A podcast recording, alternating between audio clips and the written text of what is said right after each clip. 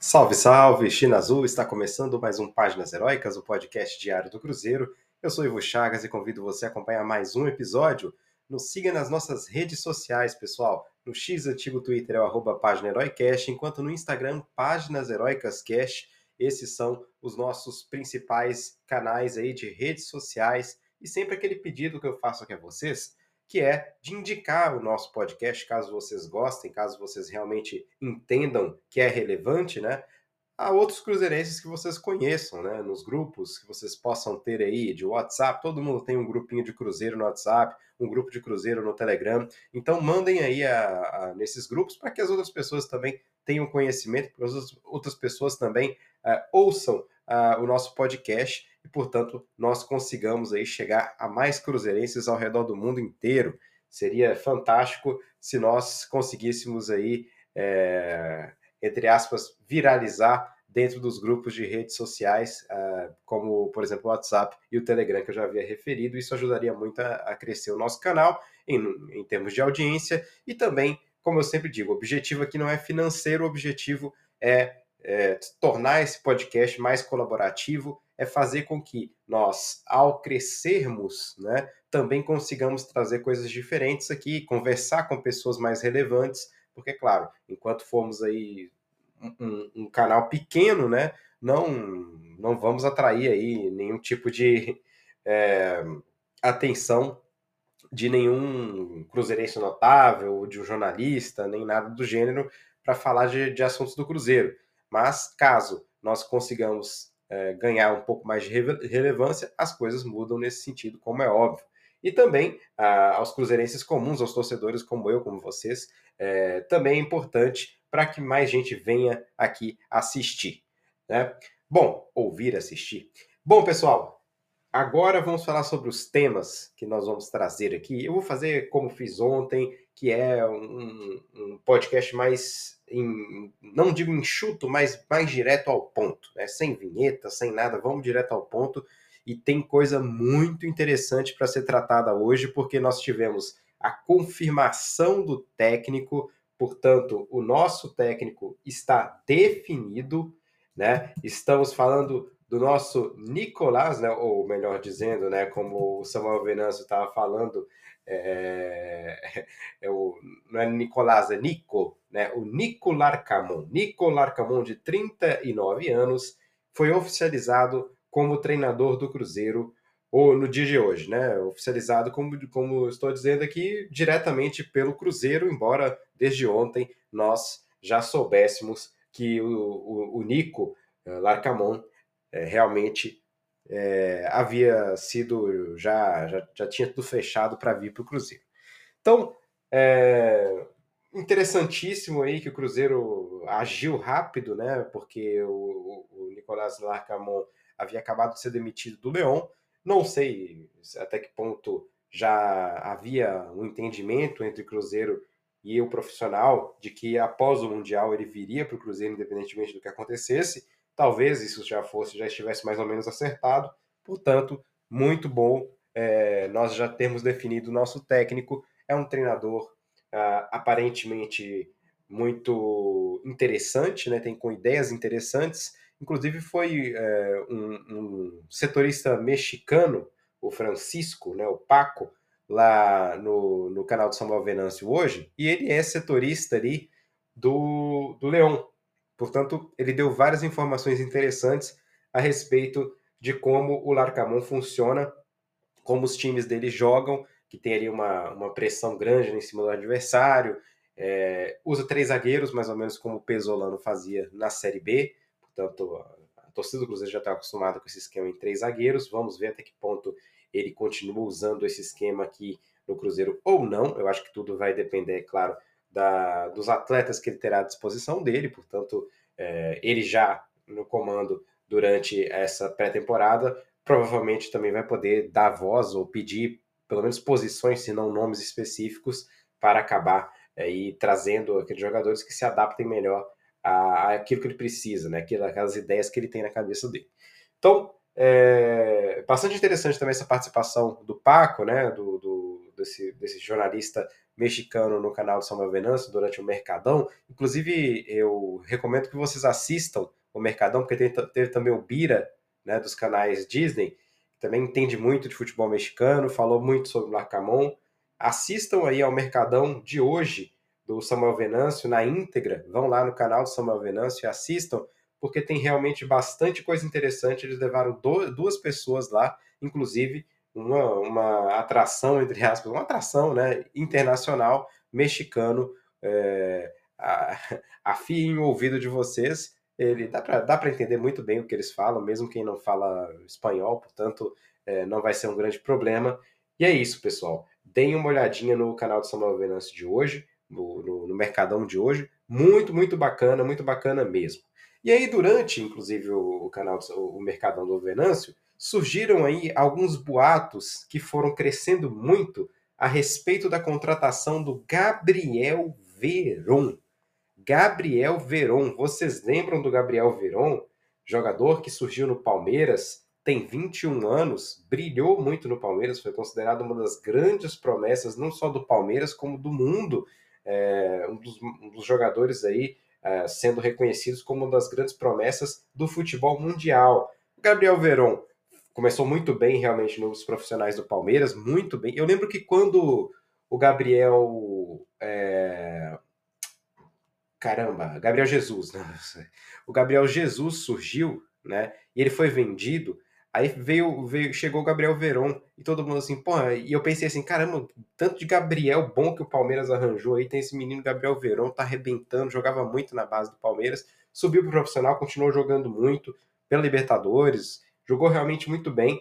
Nos últimos tempos no Palmeiras ele acabou caindo um pouco de rendimento e, o pior de tudo, ele acabou tendo ali alguns problemas mais na ordem é, sair à noite, né, coisas assim que, que, óbvio, a gente não espera de um jogador de futebol profissional e problemas disciplinares é um será aí de fato algo que o Cruzeiro vai ter que trabalhar no psicológico do, do Gabriel Verão, recuperá-lo nesse sentido, mas é uma grande estrela em ascensão. O Gabriel Verão foi para o Porto, vendido por 10 milhões de euros. É, não teve assim tantas chances, o Porto empresta ele ao Cruzeiro, com a esperança, é claro, de ter aí o jogador valorizado, a princípio com passe fixado, portanto o Cruzeiro poderia sim investir no jogador caso ele estoure nesse ano de 2024, todo mundo espera que sim. Portanto, o Vene Casagrande garantiu que está certo o empréstimo. O Samuel Venâncio ainda está um pouco conservador em relação a isso, não, quer, não quis cravar, mas a grande maioria dos jornalistas já começam a cravar, portanto, que o Cruzeiro, ah, junto ao Porto, acerta aí a contratação do Gabriel Veron, que vem por empréstimo, como disse, por um ano. Os salários ficam às custas do Cruzeiro, e aí ah, possivelmente também haverá uma multa, rescisória, uma multa rescisória, não, um, um valor fixado, né, para que o Cruzeiro é, caso queira, exerça a compra do jogador. Pessoal, eu acho que o cenário do Gabriel Verón, sendo bem sincero aqui com vocês, é o seguinte: se o Cruzeiro é, recupera esse jogador, se ele arrebenta em 2023, aliás, 2024, vamos supor que essa multa aí seja de 8 milhões de euros, porque o Porto pagou 10. Aí o Porto pensa, pô, não quero ficar tanto no prejuízo assim, vamos supor, vamos supor se ele for mais ou menos lá no Brasil, a gente aceita perder só 2 milhões, 8 milhões já entra na nossa caixa aqui, tá bacana, tá bom. Pode ser 8 milhões, até pode ser menos, eu não sei qual é a multa, né? É, não sei se a gente vai conseguir descobrir no futuro, mas normalmente não é o. Quando se empresta um jogador, normalmente não se coloca uma multa igual àquilo que foi pago, né? É, porque ele não se adaptou bem ao país, ao Porto, é, a Portugal e ao Porto, e ao clube do Porto, né? Portanto, aparentemente, é, deve ser até uma multa um pouco menor do que aquele valor que ele é, que o Porto pagou por ele. Bom, e aí se o Cruzeiro compra, por exemplo, se ele estoura em 2024, o Cruzeiro vai lá e compra esse jogador, vamos supor, por 8 milhões de euros. Pessoal, ele é um tipo de jogador que pela história que ele tem, pelo que já demonstrou antes, se ele estoura no Cruzeiro 2024, é caso de vender esse jogador aí por sei lá quantos milhões. Então, é um, um, um grande é, investimento que o Cruzeiro faz, não só a nível técnico, porque ele pode ajudar agora, tecnicamente falando, a fazer com que o Cruzeiro é, mude de patamar, mas também no futuro é, seria interessantíssimo aí caso ele estoure, o Cruzeiro poderia comprá-lo e revendê-lo muito caro, tá? Então acho que seria excepcional, portanto, essa contratação do Gabriel Veron, é, caso confirmada, aparentemente sim, por alguns já está confirmada, grande contratação, é, grande movimento aí da diretoria do Cruzeiro. achei muito, muito boa mesmo essa contratação. E é uma contratação fora da caixa, é uma contratação de um jogador é, que há pouquíssimo tempo era considerado uma das grandes, uma das maiores promessas do futebol brasileiro, até ali antes do Hendrick surgir no Palmeiras, falava-se muito do Gabriel Veron, portanto, acredito que acerta muito o Cruzeiro nesse sentido, o que a gente vai torcer é que o Gabriel Veron coloque a cabeça no lugar também, é, aparentemente não teve nada de errado no Porto, mas que ele continue com a cabeça certinha aí para conseguir também extrair dele o melhor. Bom, é, o Rafael Silva. Rafael Silva também foi oficializado no Cruzeiro como aí a segunda contratação. A primeira foi a do Zé Ivaldo. O Rafa Silva foi a segunda é, contratação. Ele vem em contrato apenas de um ano, né? É um contrato que é interessante. Eu, eu gosto que seja de um ano. Eu vi que algumas pessoas reclamaram, ah, mas um ano só e tal, porque assim existe um, um, um risco de não dar certo, né? O Rafa Silva é um jogador que na própria Coreia do Sul, nessa temporada, não marcou assim tantos gols. Então, pode não dar certo. Então, para se resguardar um ano de contrato, caso, claro, ele se destaque, ele jogue muita bola, existe a opção aí de o Cruzeiro entrar em um acordo com ele para prorrogar o contrato, né? Portanto, não é por aí, não é esse, esse não seria o grande problema. Eu acho que é mais é, é mais inteligente esse contrato um pouquinho mais curto com o Rafa, porque ele é um jogador é, já tem 31 anos e, enfim, não fez uma boa temporada, seria realmente por aí. E aí o Cruzeiro segue em busca de outros reforços. Eu imagino que um centroavante esteja sendo procurado, não vai parar com o Rafa, né? Acho que o centroavante o Cruzeiro tem que trazer um jogador de grande competência e de boa fase nesse momento para, de fato, garantir que nós, te nós teremos gols, né?